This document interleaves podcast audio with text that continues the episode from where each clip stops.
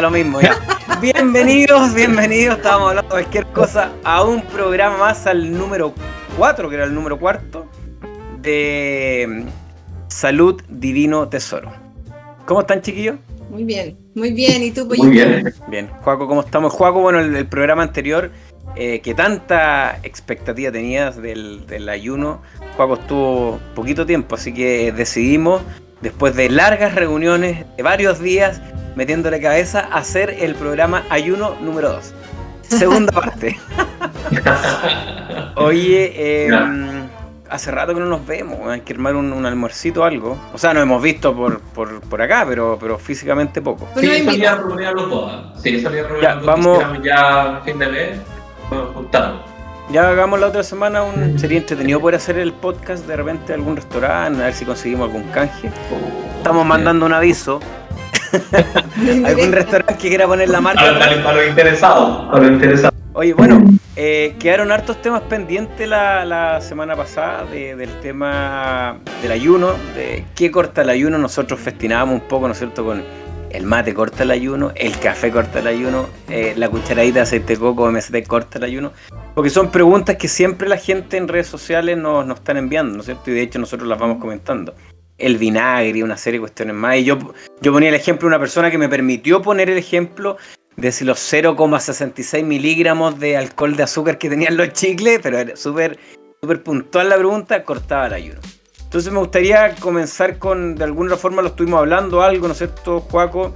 Eh, ¿Cuál es tu percepción? Primero, ¿por qué tú crees que, que la gente se mete en, cosas tan puntuales, ¿no es cierto? No, no, no, logra ver un poco más allá eh, el tema, sino que se meten en cosas tan, tan eh, precisas de, y, y se, básicamente, ¿no es cierto? Se, se aproblema de que si realmente un mate le está cortando el ayuno. El famoso ayuno. yo creo que, yo creo que en ese tema, claro, que la gente busca el camino más rápido. La gente ve en el ayuno una, una respuesta a las constantes frustraciones que ha tenido con todas las dietas que ha hecho. Yo creo, es mi percepción. Claro, lo ve, lo ve como una dieta. De hecho, la Paula también lo decía, la No, dieta sí. del ayuno. ve como el camino como rápido. O sea, yo ayuno, pierdo peso. De hecho, ayuno igual pérdida de peso. Lo asocian efectivamente a eso. ¿Mm? Claro. Eh, sí, primero hay que preguntarse por qué ayunamos, cuáles son los beneficios que tiene el ayuno, más allá de la pérdida de peso, que es, se da siempre que tu cuerpo logra una restricción calórica sostenida en el tiempo. De, de otra forma no existe esa pérdida de peso, no, no va a aparecer. ¿ya? Yo puedo ayunar 12, 14, 16 horas al día, pero después me, me chanto 3, 4, 5 Big Mac y me meto una cantidad de comida de azúcar al cuerpo y voy a quedar igual. ¿ya? Entonces, yo creo que eso es lo primero, ¿vale? Como buscar una solución rápida. Entonces hay que pensar a la rutina en ese sentido. Creo que le ha llegado a paciente como, ah, me hablan un mucho del ayuno intermitente, doctora, ¿qué piensa usted? Lo hago porque es excelente la rutina. Pasa tal cual, es, es esa manera como rápida de encontrar la, la solución a un problema que es, más práctico, es como comí mal, después hago el ayuno, ¿cierto? O como menos, entonces voy a bajar más y eso es ayuno. Eh, y tiene, tiene que ver con eso, como la estrategia de buscar lo inmediato, ¿cierto? Y todavía igual pensar que somos solamente como personas que o ingerimos o no ingerimos calorías o gastamos calorías. Entonces como eh, se simplifica, pero yo, creo que tiene que ver con que no estamos acostumbrados a que nos inviten a aprender más de eso y a aprender más de las cosas que hacemos, sino que dependemos mucho como del otro. Entonces dependemos mucho como del otro profesional que nos indique qué hacer o lo que otra persona que podría ser o no experta eh, también muestra. Y ahí donde además cae todo el tema de, de a quienes uno sigue hasta en redes sociales o, o a quién, de quién uno escucha los La, la- consejos. la copia, la copia facilista, ¿no es cierto? El que, oye, Claro. este hizo tal cosa, eh, por lo tanto yo Voy lo voy a replicar y a mí me tiene que ser, servir de la misma manera y sin querer profundizar en eso. Sí, sí, y eso, y- y de- eso yo creo que tiene que ver con que no nos enseñan a querer profun- profundizar.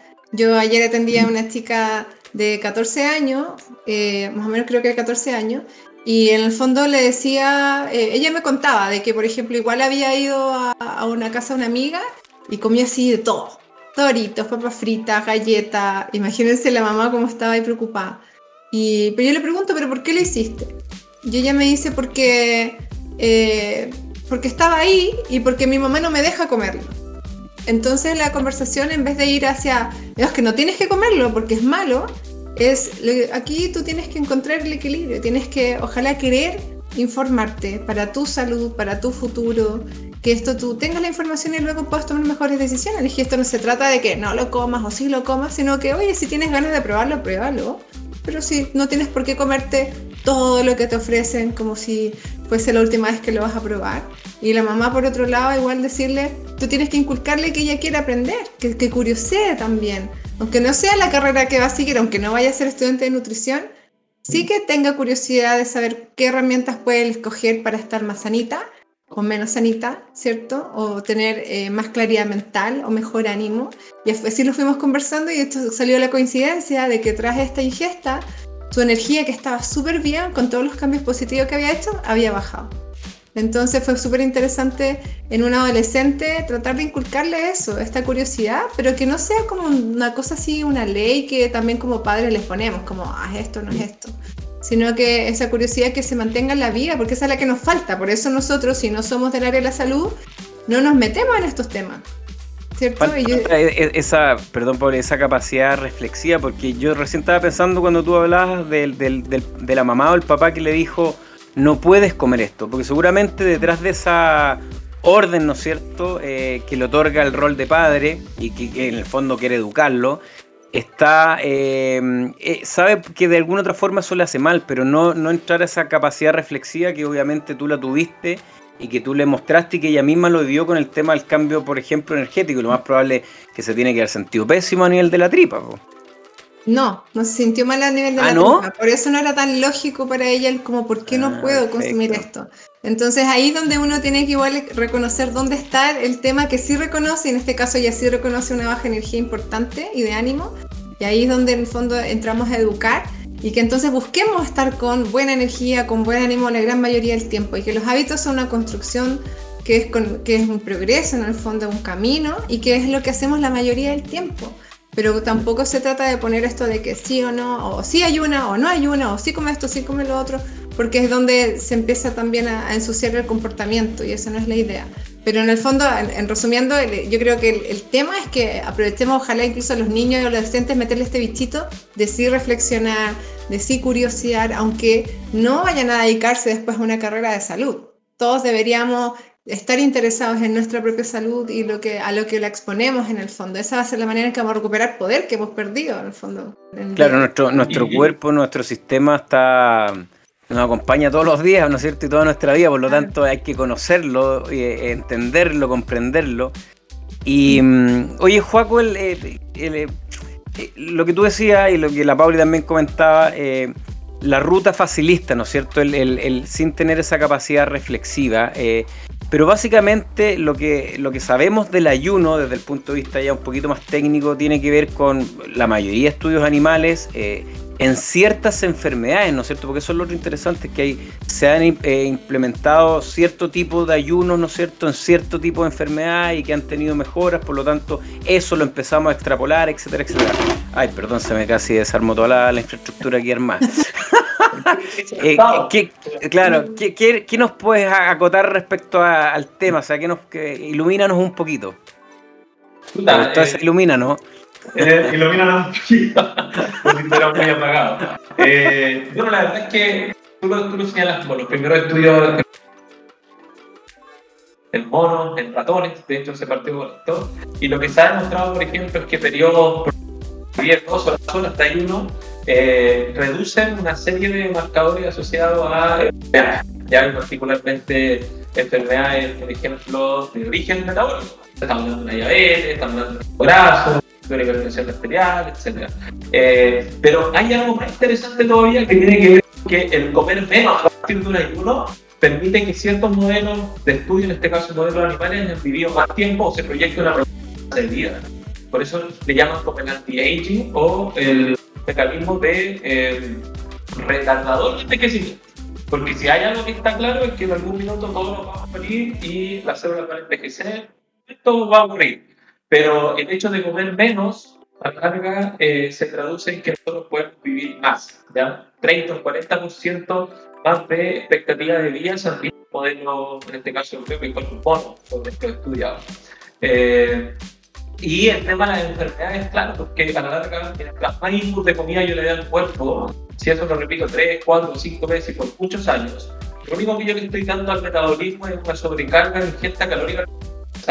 Y en ese procesamiento, eh, entre comillas, comida procesada que le mete la función al cuerpo, ese procesamiento se muchas células, están más sujetas a oxidación y a destrucción, porque se promueven muchos elementos que las dañan. ¿ya? Entonces, si eso yo lo hago por muchos días a la semana, muchos años, a envejezco mucho. Entonces tú de repente te una persona de 35 años que no solamente tiene una aparente sobrepeso, sino que empezáis a verle marcadores metabólicos y están todos como si fueran una persona de 50 años. Eh, entonces, el ayuno en ese caso presta una buena utilidad terapéutica. Permite retrasar el envejecimiento celular porque oxida menos o, reduce mucho más la oxidación. La reduce y eso es bueno.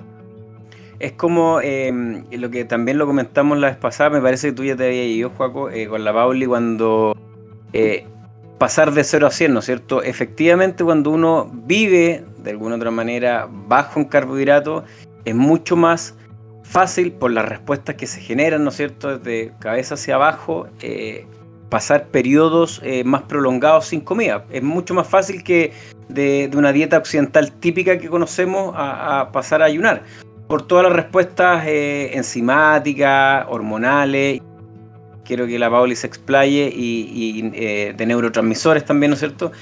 Em, pero también nos vamos para el otro lado y sobre todo mujeres. Pues, y, tú que trabajas con, gente, la Pauli se ríe, em, y con hartas mujeres en la consulta, eh, y, también nosotros de alguna otra manera tenemos alumnos también y mujeres y que se empiezan a, pasar de roscas con el tema del ayuno y, puntualmente empiezan a verse afectadas sobre todo el tema de las tiroides, ¿no es cierto? Y yo me imagino y sé que te ha llegado muchas pacientes con, ese tipo de problemática, ¿o no, Pauli? Sí, igual hay que separar varias cosas cuando hablamos de, esto. El mati. el, el mate. El mate que salió de la cocina. Em, hay que separar algunos temas. Por un lado, em, hay muchas personas que porque hicieron algo por su cuenta, llámese cualquier cambio alimentario, aplicar ayuno intermitente a su modo, o una dieta cetogénica a su modo, o cambiar de vegano a carnívoro, de carnívoro a vegano, cualquier cambio, si uno lo hace sin asesoría, eh, cuando uno no le resulta algo, no puede definir como que esa cosa que hizo no funciona. Para eso no sirve, es, malo. No sirve, no es malo, claro. Porque si se hizo a su modo, no se hizo personalizado. Exacto, como un montón de frases, ¿cierto? Que hay también que la dieta cetogénica pierde músculo, que inflama, o que no sé qué. Podríamos hacer un día, perdón, un, día un programa como las frases para el bronce, me gustó, lo vamos a anotar. Ah, sí, buena idea, buena idea. Entonces creo que es súper importante como eh, ordenar eso, porque cuando hablamos de que pueden haber problemas eh, hormonales con el ayuno, no es con el ayuno, sino que depende cómo se hace también y en quién se hace. Ya, eso igual es súper importante. Em, y además que hay que diferenciar en alguien que tenga un background patológico, alguna alteración, alguna disfunción, a alguien que está completamente sano al inicio. Entonces, por eso es tan complejo esto, porque uno tiene que poder diferenciar los casos. El generalizar todo es el error y por eso muchas veces aparecen en un lado que sí funciona, en el otro lado que no funciona y la gente se confunde mucho por eso. En general, lo que yo veo en la consulta es que llegan eh, la gran mayoría de mujeres que intentan, eh, en el fondo, acortar camino eh, y empiezan a aplicar las cosas que han leído, que han visto, que escucharon, Em, que les hace sentido y lo empiezan a aplicar. Y tampoco se hace a veces una diferencia entre si estoy haciendo ayuno intermitente con una alimentación nutritiva limpia o ayuno intermitente con la alimentación que yo ya llevaba, por ejemplo, que igual va a ser diferente cómo el cuerpo va a reaccionar, ¿ya? Entonces me pasa mucho que empiezan como a combinar estrategias, hacer, por ejemplo, dieta cetogénica, llevan dos semanas y no han bajado lo que buscan, bajar de peso, entonces empiezan a agregar el ayuno sobre eso y ahí es donde queda como la embarrada, ¿cierto? Y no saben qué hacer porque no les está resultando. Y más es como la, carta, la, carta, del viejito vascuero. Quiero pesar tanto. y rápido, más encima. Claro. Entonces empiezan a sumar estrategias que no tienen que utilizarse de esa manera tan agresiva. Em, entonces, por un lado, podemos tener eh, mujeres que pueden tener alteraciones hormonales y de distinto tipo, eh, que pueden ser a nivel de hormonas sexuales o de hormonas tiroides principalmente Y, eh, pero también hay que diferenciar estas mismas alteraciones tiroideas en, en otra, en, en, otra manera de hacer la estrategia. En una mujer, por ejemplo, que lo haga de la manera correcta, que haga una dieta cetogénica, nutritiva, que esté haciendo ayuno intermitente y que sus exámenes tiroideos puedan salir diferentes, pero lo que igual se describe que esto podría ser incluso porque es una optimización de la sensibilización, de la sensibilidad a la hormona. ¿Ya? Entonces, paréntesis, paréntesis, para que la gente que no entiende, la, la pega la, de las tiroides a nivel metabólico. Eh, es como yo le digo, el director de orquesta es la tiroide. Entonces eh, tiene que ver con el metabolismo, que todo el mundo conoce como metabolismo, que tiene que ver como con la producción de energía, ¿cierto?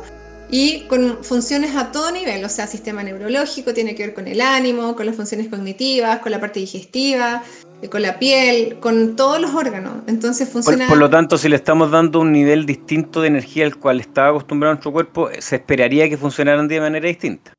De todas maneras, el tema es que la mayoría de las personas come de una manera, como, como en el fondo lo que estamos acostumbrados, es sedentario, esa es la mayoría de la gente. Por eso yo siempre digo que, y lo hemos escuchado, ¿cierto? En, en Los Ángeles, cuando fuimos al último congreso de Metabolic, escuchamos, deberían existir dos libros de fisiología diferente. Entonces tenemos la mayoría de la población que es sedentaria, que come alto en carbohidratos y que come alto, alto en procesados y ultraprocesados, y si esa persona yo la pongo a ayunar, va a reaccionar de una manera. Pero si tengo otra mujer que come súper nutritivo, que se mueve, que gestiona el estrés, etcétera, y se pone a hacer ayuno intermitente, probablemente va a reaccionar mucho mejor clínicamente, va a sentirse muy bien y puede que sus hormonas tiroideas quizás estén un poco más bajas dentro del mismo rango, pero se sientan excelentes y su TSH que está secretada por la, por la hipófisis, ¿cierto? Que regula la tiroides, está excelente también. Entonces igual va caso a caso. El problema entonces es cuando no estamos cuidando todos los pilares del estilo de vida, cuando se hace de manera no personalizada, cuando se descuida el nutriente, hay mayor probabilidad de que haya un problema endocrino. Y eso es lógico, ¿cierto? Y no solamente con la aplicación del ayuno, sino que con cualquier cambio alimentario que no se haga de la forma adecuada.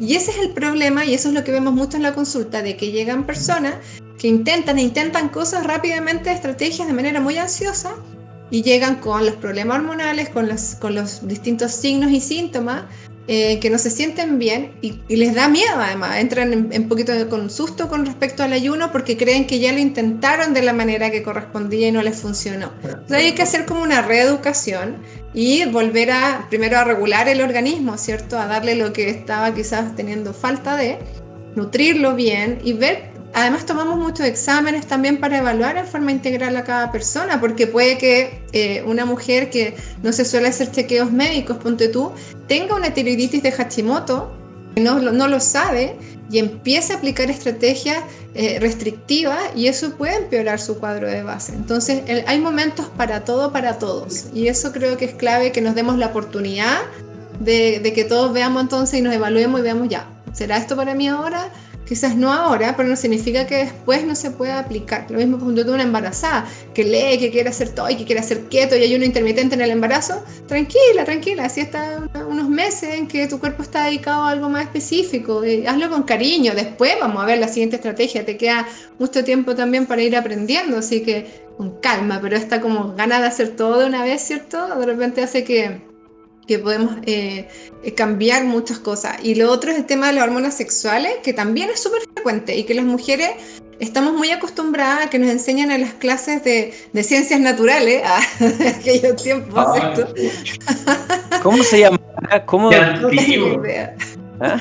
Eh, Ciencias naturales. Base biológica. Ah, base sí. biológica, no, no, no, sé. El libro, el, el libro Sant Santillana, ¿se acuerdan? Claro, ahí Sí. hay que salir a Editorial. ciclo. Es los, editorial. los ciclos menstruales de la mujer. ¿Cuál es lo que, lo que todas nos enseñan y de todo también ustedes le enseñaron que los ciclos duran 28 días y que en el fondo, si no eres un copy-paste, eh, en el fondo hay algún problema y eso no debería ser así. De todas maneras, eh, hay que entender que las hormonas, eh, su materia prima son los mismos nutrientes, ¿cierto? Entonces de repente se nos olvida esa conexión. Por lo tanto, cualquier cambio alimentario, ya sea una estrategia como el ayuno o un cambio de estilo de alimentación, como dije delante, obviamente va a producir un cambio a nivel de las hormonas sexuales también. Y eso se va a manifestar de varias formas y la principal, ¿cuál es? La menstruación. Entonces también se producen varios cambios. Muchas veces estos cambios son simplemente normales porque estamos pasando un periodo de adaptación, que la gente que hace, por ejemplo, dieta cetogénica como que tiene súper claro que la keto adaptación y todo, pero a las mujeres hay que agregarle siempre ese tema de que la menstruación puede variar durante esos meses. Eh, pero no hay que confundirse de que no siempre va a ser normal y si es que esto dura más tiempo también hay que verlo, pues también puede que no lo haya estado haciendo de la manera correcta y por eso también hay algunas disfunciones a ese nivel, ¿ya? Entonces se pueden presentar. No, y al final... Y, sobre todo, eh, volvemos a lo mismo, el, tema reflexivo, el tema educacional, que va muy bien emparentado con, la asesoría, ¿no es cierto?, de un profesional.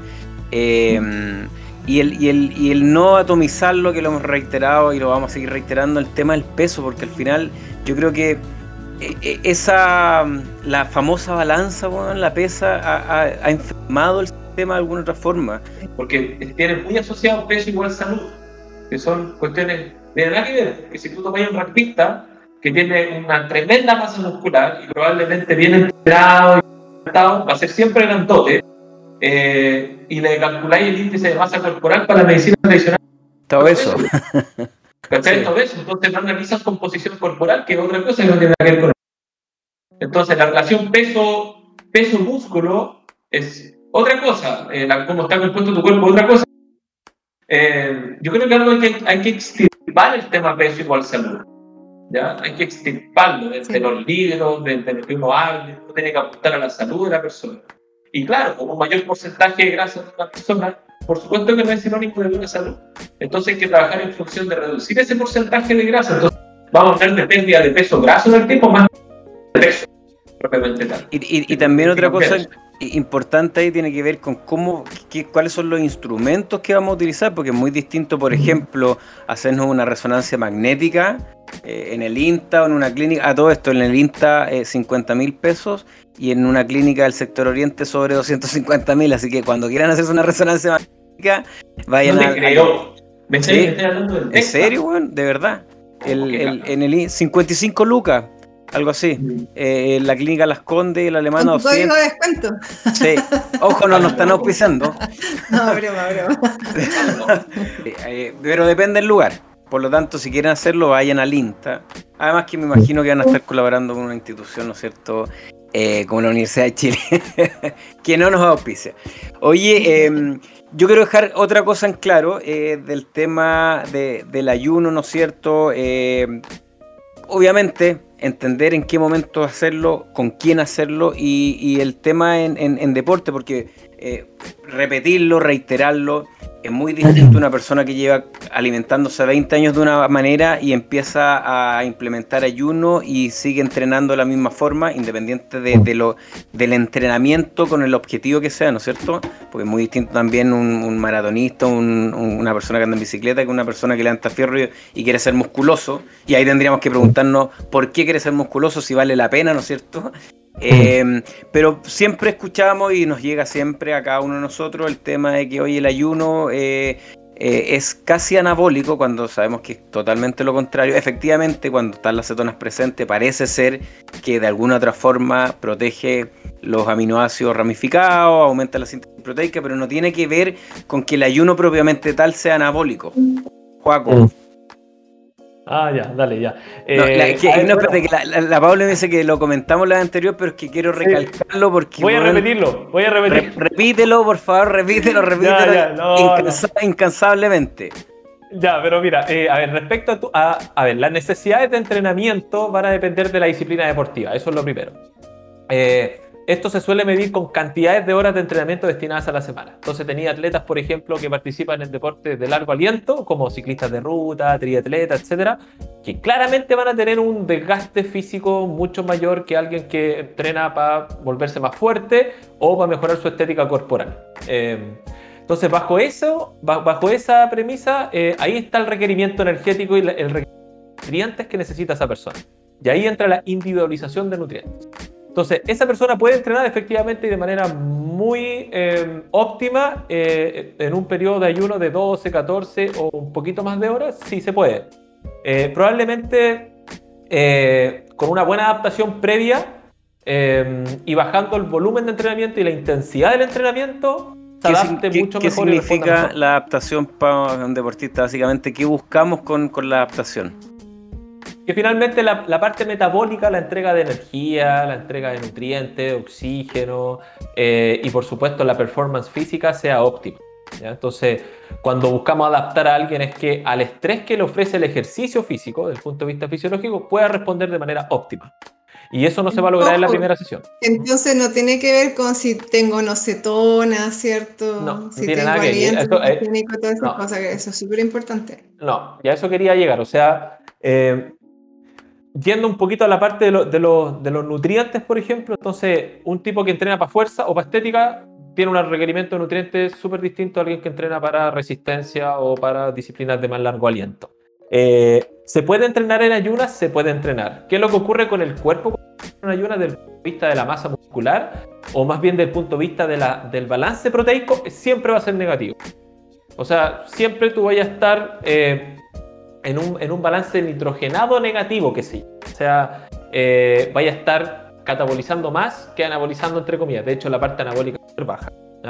Eh, sin embargo, lo que finalmente está determinando la construcción de músculo o la preservación de masa muscular en el tiempo es la nutrición y es la disponibilidad de aminoácidos que yo le doy al cuerpo. Entonces, un tipo que entrena muy pesado en la semana, 12, 15 o más horas de entrenamiento, necesita un requerimiento proteico súper mayor a alguien que entrena la mitad. Entonces el requerimiento proteico va respecto a las necesidades fisiológicas y de nutrientes y de entrenamiento Entonces el ayuno en sí mismo no es que no es que te haga perder masa muscular, pero si tú descuidas la nutrición, y particularmente la que está asociada a la ingesta proteica, es muy probable que tú pierdas músculo en el tiempo, ¿ya? Y por lo tanto baje tu rendimiento. Y lo que, lo que se sabe, porque eh, muchas veces, o sea, anteriormente, en tiempos pretéritos, eh, se, especulaba que necesitábamos una ventana alrededor del, entrenamiento. Era casi una puerta que se abría y se cerraba, sobre todo desde el punto de vista de, de proteína, ¿no es cierto? En entrenamiento. window. Claro, y, que ya se sabe por diferentes estudios que no significa que no suceda, pero que parece ser que también es, mucho más importante la, entrega de estos aminoácidos durante el día, que estén disponibles durante el día y el pool en general, ¿no es cierto? Que tiene que ver con los aminoácidos esenciales que nosotros necesitamos. Por lo tanto, lo que bien decías tú, Juaco, podemos entrenar, podemos machacar bien el sistema en estado de ayuno siempre y cuando Obviamente ese entrenamiento sea de buena calidad, no, no arriba una elíptica, ¿no es cierto? Si queremos músculo, eh, pero después entreguemos efectivamente la cantidad de aminoácidos necesarios para que se produzca. La, la, la, ventana de nutrientes, pollito, es demasiado importante, sobre todo cuando tú vas a estructurar tu alimentación en base a o en función de un ayuno diario.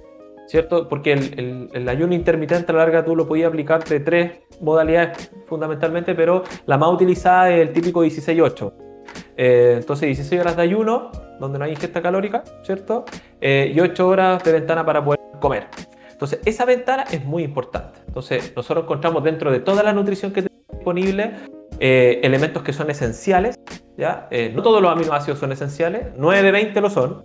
De la cantidad de grasa que nos podemos meter al cuerpo, solamente dos son ácidos grasos esenciales. tenemos las vitaminas que son 13 y los minerales que son 15. En la medida que mi nutrición contemple todo eso, y siempre respondiendo al requerimiento de cada atleta o de cada persona eh, deberíamos funcionar bien. ¿Ya? Deberíamos funcionar bien. Eh, por ejemplo, la Pauli hablaba de algo que te dice las hormonas o las glándulas, que son las que secretan hormonas, necesitan de una materia prima, que son los nutrientes, para poder funcionar adecuadamente. Entonces, por ejemplo, imagínate que personas que entrenan en sesiones de largo aliento y sudan mucho, pierden mucha agua y pierden mucho electrolito y minerales, también pierden no solamente sodio, potasio, cloruro, sino que también pierden yodo. Y piensa tú que se puede llegar a perder hasta todo el requerimiento de yodo para que tu tiroides funcione bien por hora de, eh, perdón, por sesión física, por tasa de sudor que se genera en dos o tres horas. Si no repongo el yodo, la tiroides no va a funcionar bien porque es la materia prima que necesita para poder funcionar y secretar. Basta con que yo descuide solamente ese mineral para que no funcione bien mi tiroides. Por eso hay que contemplarlo dentro de la nutrición. Y, eso es súper importante. Aquí estamos uniendo los dos puntos, lo, que hablaba también la Pauli. El, eh, e, efectivamente, podemos pasar ventanas prolongadas porque estamos adaptados para eso, sin comida, sin energía exógena. Pero cuando vamos a introducir la comida es extremadamente importante entender lo que necesitamos y el por qué, ¿no es cierto?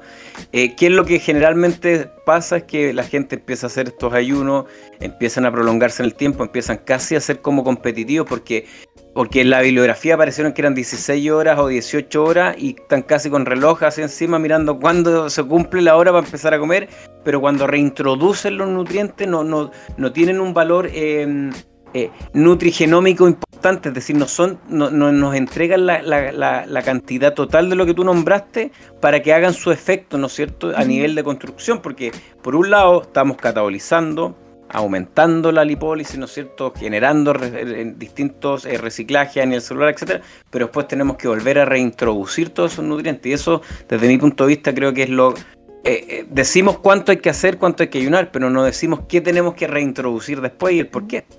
Y también hay, hay un par de, puntos que no se hablan mucho, que es cómo es esa salud digestiva también de cada individuo, porque ¿de qué te sirve comer un montón y todos los nutrientes y, o todo orgánico y todo y tu sistema digestivo no está funcionando bien?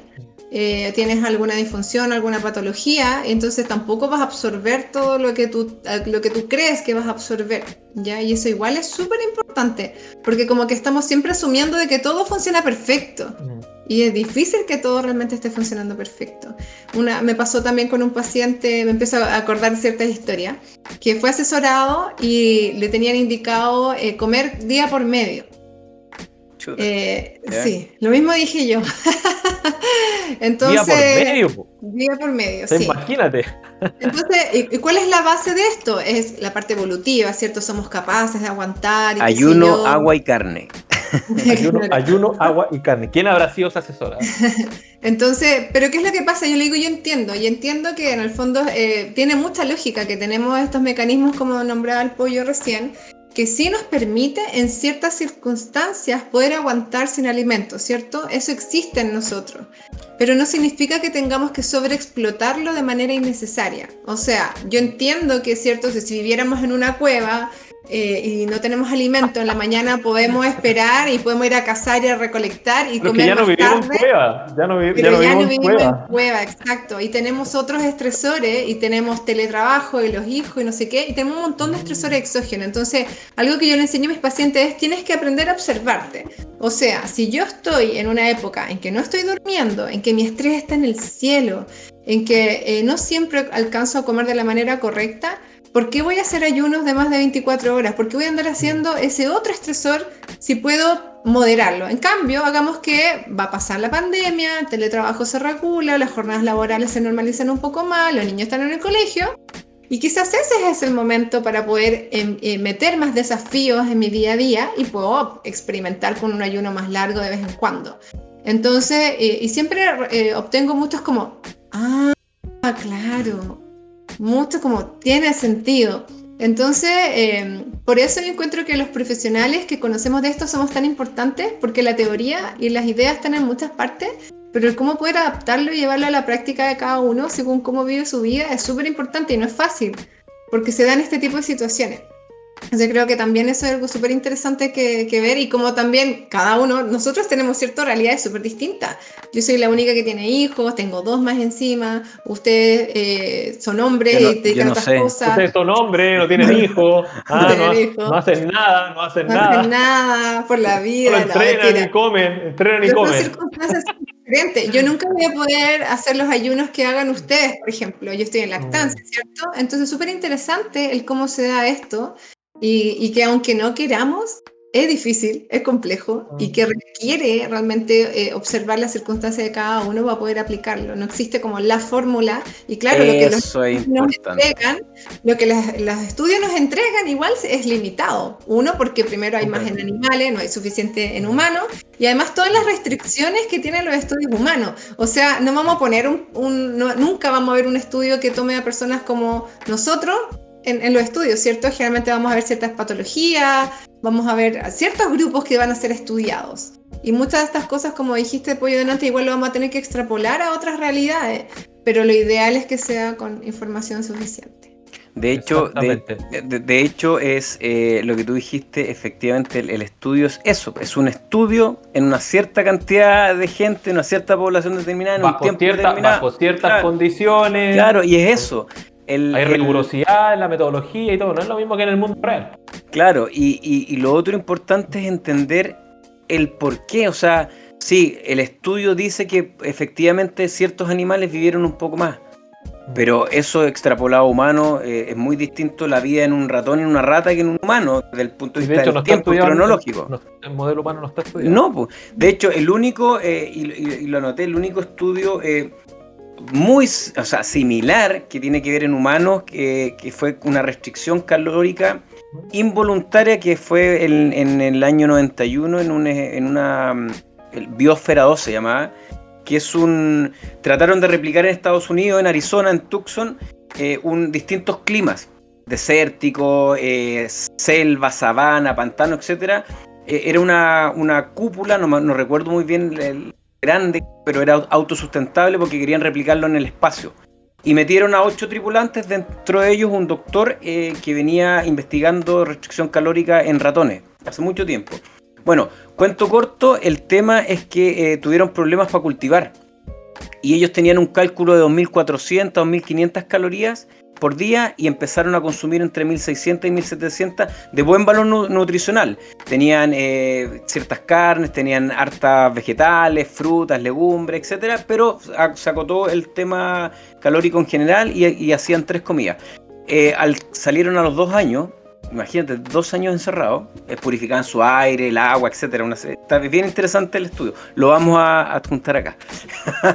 Eh, eh, y bueno, efectivamente él después realizó los estudios comparativos con, con los que había hecho en, ratones y todos los que los, biomarcadores, ¿no es cierto?, relacionados a, distintas enfermedades metabólicas, preoxidativas, etcétera, inflamatorias, estaban todos disminuidos similares a los ratones. Y ese es uno de los estudios que más se toma para decir, oye, parece ser que si comemos menos, ¿no es cierto? Y esto se, se, se- eh, traslada en el tiempo, aumenta, nos hace bien como humanos, pero básicamente no tenemos más que eso, los estudios que se hicieron en los años 60, con, con Cahill, ¿no es cierto? Owen, eh, y el resto es lo que ha hecho Longo, lo que ha hecho Mark Matson, pero son animales, pues ratones, monos, Yo, yo- ratas. yo creo, yo creo, yo creo ahí, Pollito, que sería importante como invitar a la gente a que se informe más allá del. A ver, que se informe de los beneficios del ayuno, inde- independiente como de la modalidad, sino que lea un poquito más respecto a los que van más allá del peso.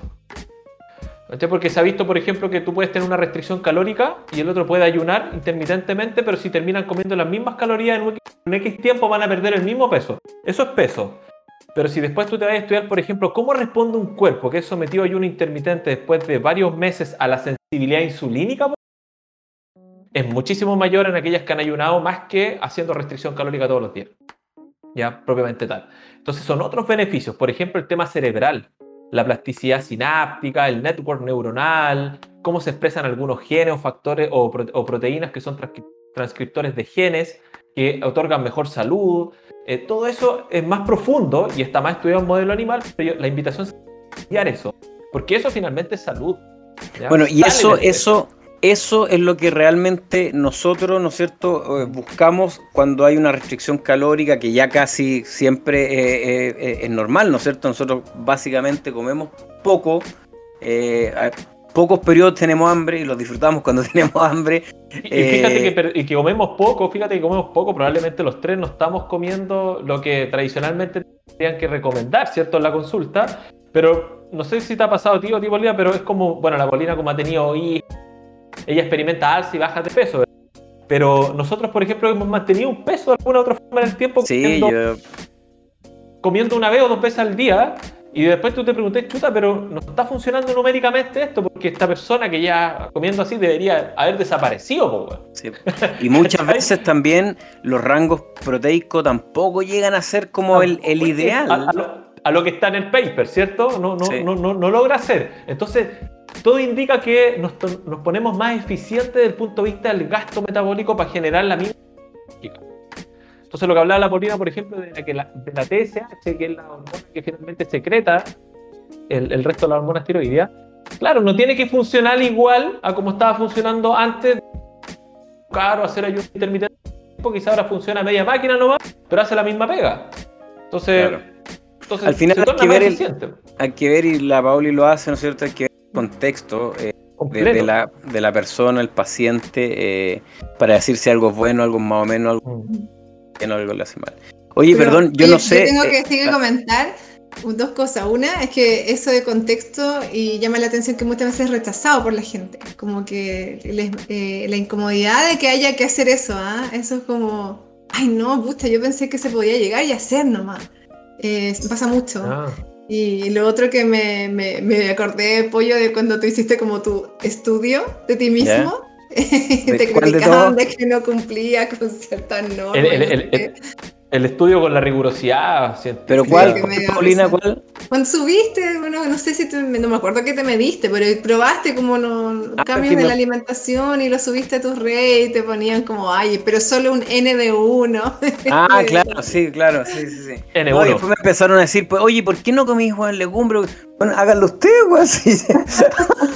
¿Por qué lo tengo ¿Por que hacer te- yo? por qué me, por qué me tienes que decir lo que yo tengo que comer? Claro, pues, si yo quería... Estoy yo tenía- intentando experimentar y al final igual todo el mundo No, yo al final, al final eso fue muy divertido porque yo tuve un alumno que me dijo, weón, me cuesta tanto, tanto, tanto, tanto. Estábamos, llevábamos 10 días, entonces yo le dije, mira, eh, y me puse a pensar y dije, oye, hace, weón, 6 años, 7 años, no sé, que no, no le meto pan, pasta, nada.